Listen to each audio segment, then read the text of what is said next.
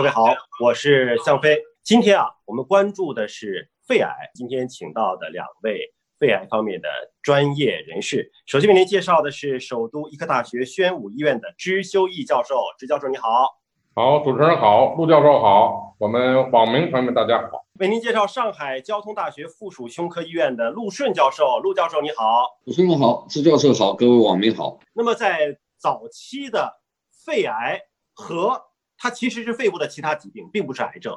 我们作为普通人应该怎么样的去区分呢？因为心里有的时候真的是听别人说多了，自己有点害怕了。支教授，嗯，无论什么疾病都有它的高危人群。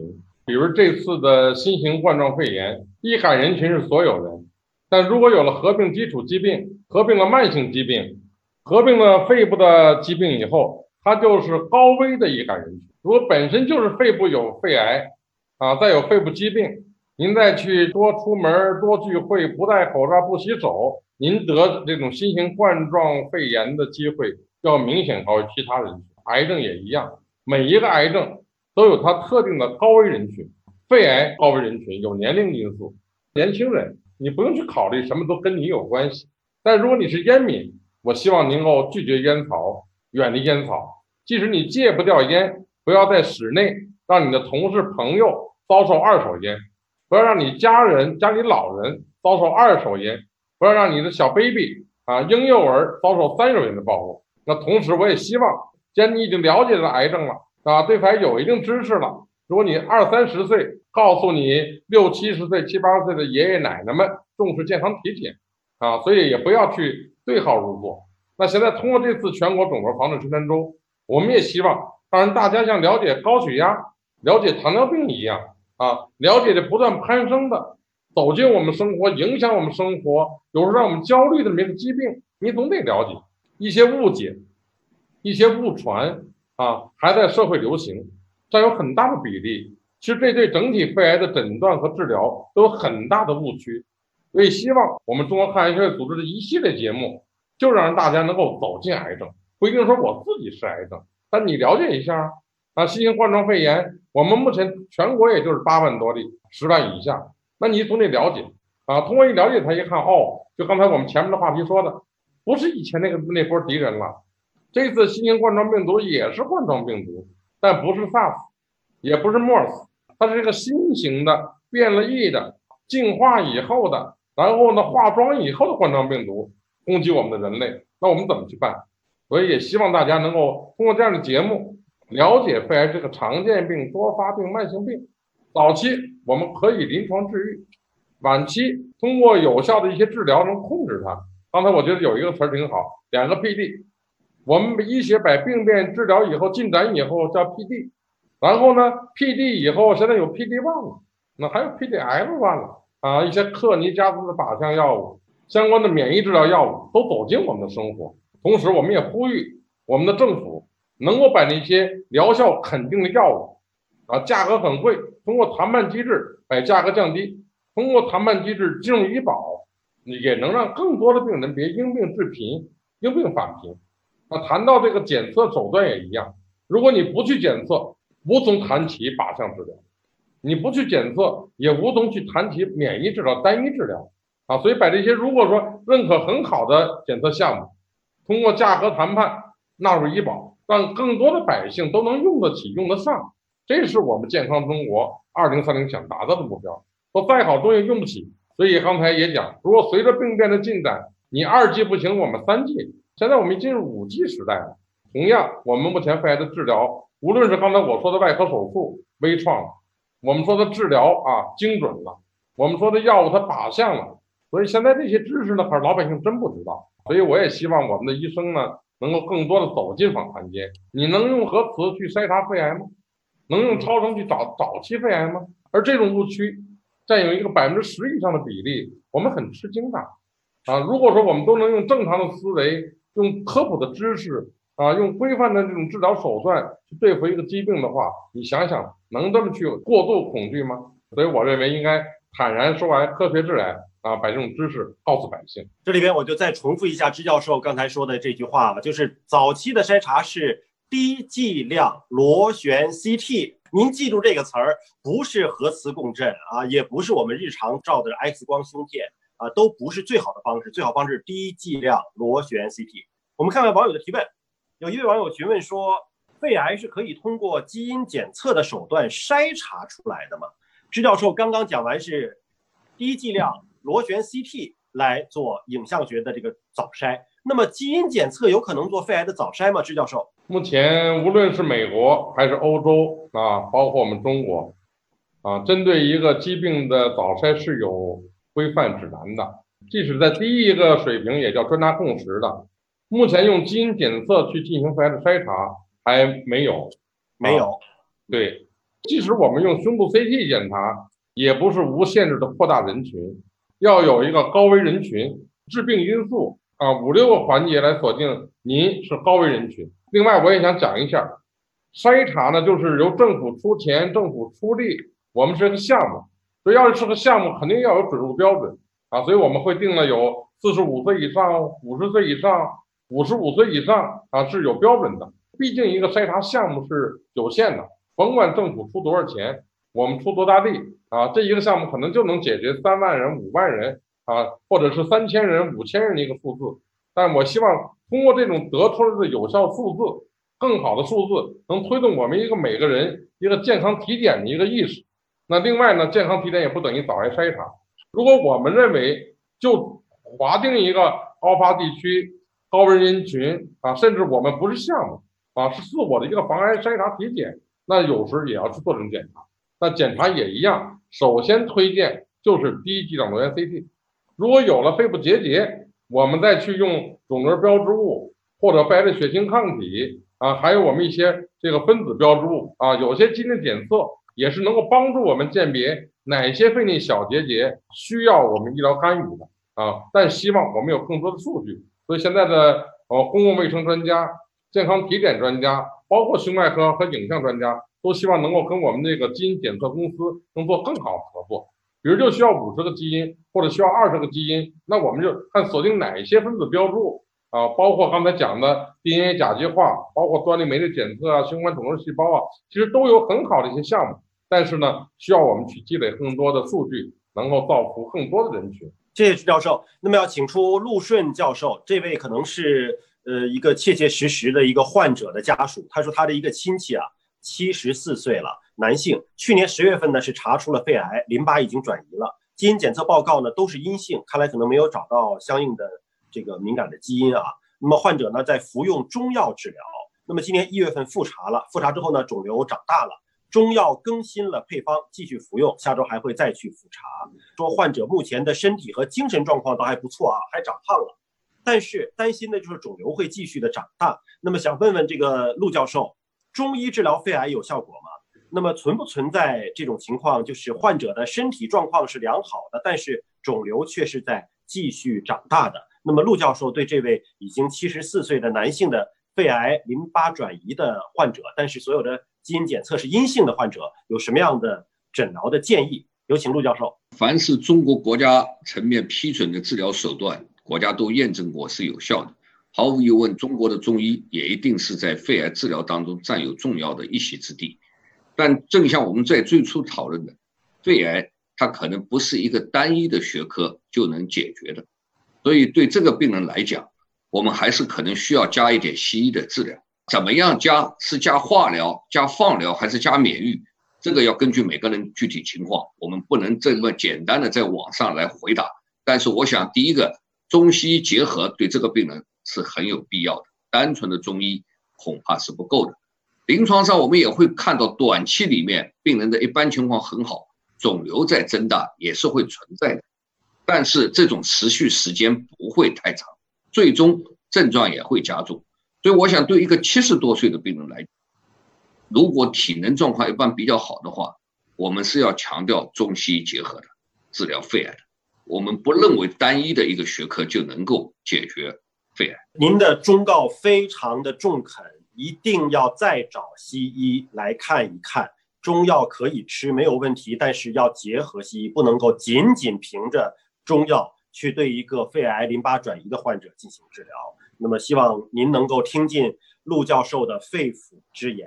那么有一位网友询问说，电子烟能不能抽？会不会治病？我们要把中国控制吸烟协会的副会长施修义教授请出来。您控制吸烟，光是控制可以点燃的烟呢，还是包括了电子烟？那当然包括电子烟。其实呢，电子烟的产生、研发出啊，走入市场，最早的初衷呢，是想作为老烟民戒烟的一个戒烟手段。我们知道，老烟民啊，如果他有了几十年的吸烟的历史，每天吸烟一两包，他已经对尼古丁依赖了。而烟草中呢，传统卷烟中有七千多种化学物质，几百种有害物质，明确的致癌物质有六十九种。那现在就是通过我们的临床戒烟指南，由于他突然戒烟以后呢，他有一个尼古丁戒断症状，所以现在世卫组织已经把这个烟草啊列为一个疾病的分类了，吸烟成瘾性疾病。如果他对尼古丁依赖，他就戒不了烟草，最后烦躁啊，好多症状。所以我们也临床叫做戒断症状。那如何让一个烟民成功戒掉烟草？我们就给他只给他提供尼古丁，因为他对他成瘾了嘛。这样就是尼古丁以外的那种几十种致癌物质啊、有害物质，不就少了吗？出发点是好，但这个电子烟只是给那些老烟民朋友们，让他通过这个慢慢去呃远离烟草。那在现在不是，现在的电子烟的主要对象是中青年的烟民，那这样就不对了啊！他等于让人家提供尼古丁。如果您这个烟草公司也好，生产商也好，您只提供尼古丁，我认为对老烟民朋友是一个帮助。但是现在。电子烟也分成两大类，一个是电子烟的，就是尼古丁的输送系统，确实我们定义中属于标准的这种传统的电子烟，在英国给还给列入医保，作为戒烟药物的医保的一个目录。但是现在不是，现在更多的是有很多添加剂，什么薄荷型的、巧克力型的啊，甚至在像美国呀、北美呀，还添加一些，有些地区有些州是大麻是合法的，我还把这个东西都加到这个电子烟的这种。输送器里面去啊，这一点就已经是一个有害的一个烟草制品啊，所以我是认为，我们目前是坚决反对在控烟立法的城市和国家，在室内工作场所、公共场所吸食电子烟，因为还是个吸烟行为，而且现在我一看，电子烟的烟冒的比这个卷烟的烟还浓、还高、还明显啊，还有就是它瞄准的青少年是不对的，它让更多的年轻人吸食电子烟。然后，对尼古丁产生依赖以后，到了十八岁以上，到了合法年龄，他就可以买这个传统卷烟了。而传统卷烟在我们国家是不准去进行网购的，啊，也不能去做广告的。而现在电子烟做广告进行网购，十二岁的小孩从网上一购，一会儿快递送家来了。我这种情况我们一定要重视啊！所以希望通过完善我们的立法，只要你出台控烟立法啊，像在去年的出台的像杭州啊。啊，西安呀，都已经把电子烟列到了这种控烟立法的内容中去啊，所以我也希望已经立法的没有包括电子烟，我们给它加进去；没有立法的、准备立法的，我们也希望把电子烟也加进来。这样呢，创造这个无烟环境，而且电子烟也同样可以产生二手烟，对身边不抽烟的人产生健康危害，它一样是有健康的伤害。好，谢谢徐教授。那么下面请出陆顺教授。有一位网友询问说。肺癌患者手术之后又得了哮喘，应该如何的治疗？有请陆教授。那毫无疑问，首先应该控制哮喘，但是你要搞清楚，以前没哮喘，为什么开刀后边有哮喘？这个是一个问题。除非这个病人以前就有哮喘，那就是治哮喘。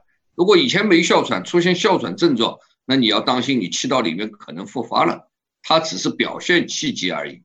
所以这个要查的。这个哮喘的原因要查，查明原因，治疗，查明原因再治疗，但是真得去查，对吧？别耽误了。有一位也是患者的家属了，他说肺癌患者啊非常担心复发，每过几个月就用液态活检的方式检测一次，是不是有可能比影像检测更早的发现复发灶？首先，什么是液态活检？陆顺教授。液态活检就是抽患者血液里面来测他的肿瘤的 ctDNA，那么这个在转移性的肺癌当中已经证明是可以找到有些基因的。那么作为早期的病人，有研究证明液态活检有助于发现残存病灶，也可能要比影像学要早几个月发现，但是目前尚不足以成为一个标准的治疗。我们仍然做研究，所以我们要分清楚的是。研究跟临床实践这是两个不同的概念。只有当研究结果非常可信，改变临床实践的时候，我们改变我们的指南。现有的 ctDNA 作为术后的监察的手段，只是现在还在做一些研究过程当中。那他担心自己复发，每几个月就做一次，您认为有必要吗？如果是一个研究项目，就刚才像支教授他们讲的，包括的的那个 ctDNA 甲基化等等，他们早期筛查也是这样。作为一个项目可以，作为一个这个临床实践没有这个必要。好的，感谢您。还有一位也是这个患者的咨询啊，说有基因突变的患者，肺癌的基因突变啊。那么经过比较长的时间的靶向治疗进展之后，有没有可能通过免疫治疗来获益呢？呃，比如说有一个 ALK 融合突变，那么阿莱替尼治疗了一年之后，这个疾病又有进展了。除了要再做基因检测之外，有没有必要做免疫的检测？看来是已经复发的患者啊。我们仍然要做基因检测，因为奥克通路当中，我们有了更新一代的奥克抑制剂，我们不会直接切到免疫。刚才实际上我讲过，在同样另外一个驱动基因，像 EGFR 这个更常见的基因当中。我们几个临床试验正在进行当中，我们也希望就是病人参加这种临床的研究，但是我们现在尚不足以把免疫治疗在这种情况下直接的用，我们仍然要做阿莱替尼耐药的情况的基因的检测。像您刚才说到，还是要有顺序的，要有次序的。对的。那么这位就是问免疫疗法的，问陆教授说，已经用过了一个 PD one 的药物，后面想再换另外一种 PD one，还可以吗？还是说？既然已经用了，就只能同一种一直持续用下去了。我们没有证据表明，在一种 PD-1 制剂耐药以后换用另外一种会有效，所以我们一般遵循的原则是有效不换药。如果你这个 PD-1 已经有效，我没有理由给你换药。有效不换药，这是一个原则。好，那么还有一位朋友询问的是说，雾霾的天气，呃，严重的话会得。肺癌吗？这个请出支修义教授。支教授，您提的那个武器理论当中，好像有一个就是室外的雾霾。那么雾霾跟肺癌之间是有这种因果关系的吗？呃，应该是有一定的关联关系啊。但是像跟我们说吸烟跟肺癌的关系一样，它有一个吸烟指数。我们也正在探讨去寻找锁定一个雾霾的污染指数。如果说就来北京出趟差。啊，去辽宁出个差，去唐山出个差，啊，一年几次，没有累积一个量的时候，其实跟这一个疾病都没有什么关系。更何况我们现在已经通过这次新型冠状肺炎养成了戴口罩的习惯。我们所说还是有一个累积的，长时间工作生活在雾霾的高发地区，这样肯定跟肺癌有关系。嗯，现在其实啊，好像在三四年前，世卫组织下属的一个国际组织，已经把可吸入颗粒物 PM 二点五。定义为一类致癌物质，那当然，你做一类致癌物质，就跟烟草啊，刚才我说的氡污染呀，如果你接触时间长了，到一个累积量的话，那对跟癌症就是一个成致病因素了啊。所以我们也一样啊，即使在疫情过去以后，我们也要警惕雾霾、可吸入颗粒物 PM 二点五对我们肺的伤害。时间关系，今天直播到这里要结束了，在结束之前呢，还是想请两位老师说一说对所有的网友朋友们的。肺癌防治的肺腑之言。首先，请上海交通大学附属胸科医院的陆顺教授说说您的防治肺癌的肺腑之言。我想，我们对肺癌患者来讲，我还是这句话：科学治癌，科学防癌，规范治疗。好，谢谢陆教授。那么，请首都医科大学宣武医院的支修义教授说说您的肺腑之言。要关注肺癌的预防。这样呢，我给大家的一个建议就是关注三霾，远离武器，有效预防肺癌。那第二，关注早诊，只有胸部 CT 可以早期发现早期肺癌，早期肺癌通过外科手术可以达到长期的临床治愈。谢谢各位，谢谢两位老师，再次感谢北京、上海的两位老师，也谢谢所有的网友朋友们。下次直播我们再会了，再见，再见，再见。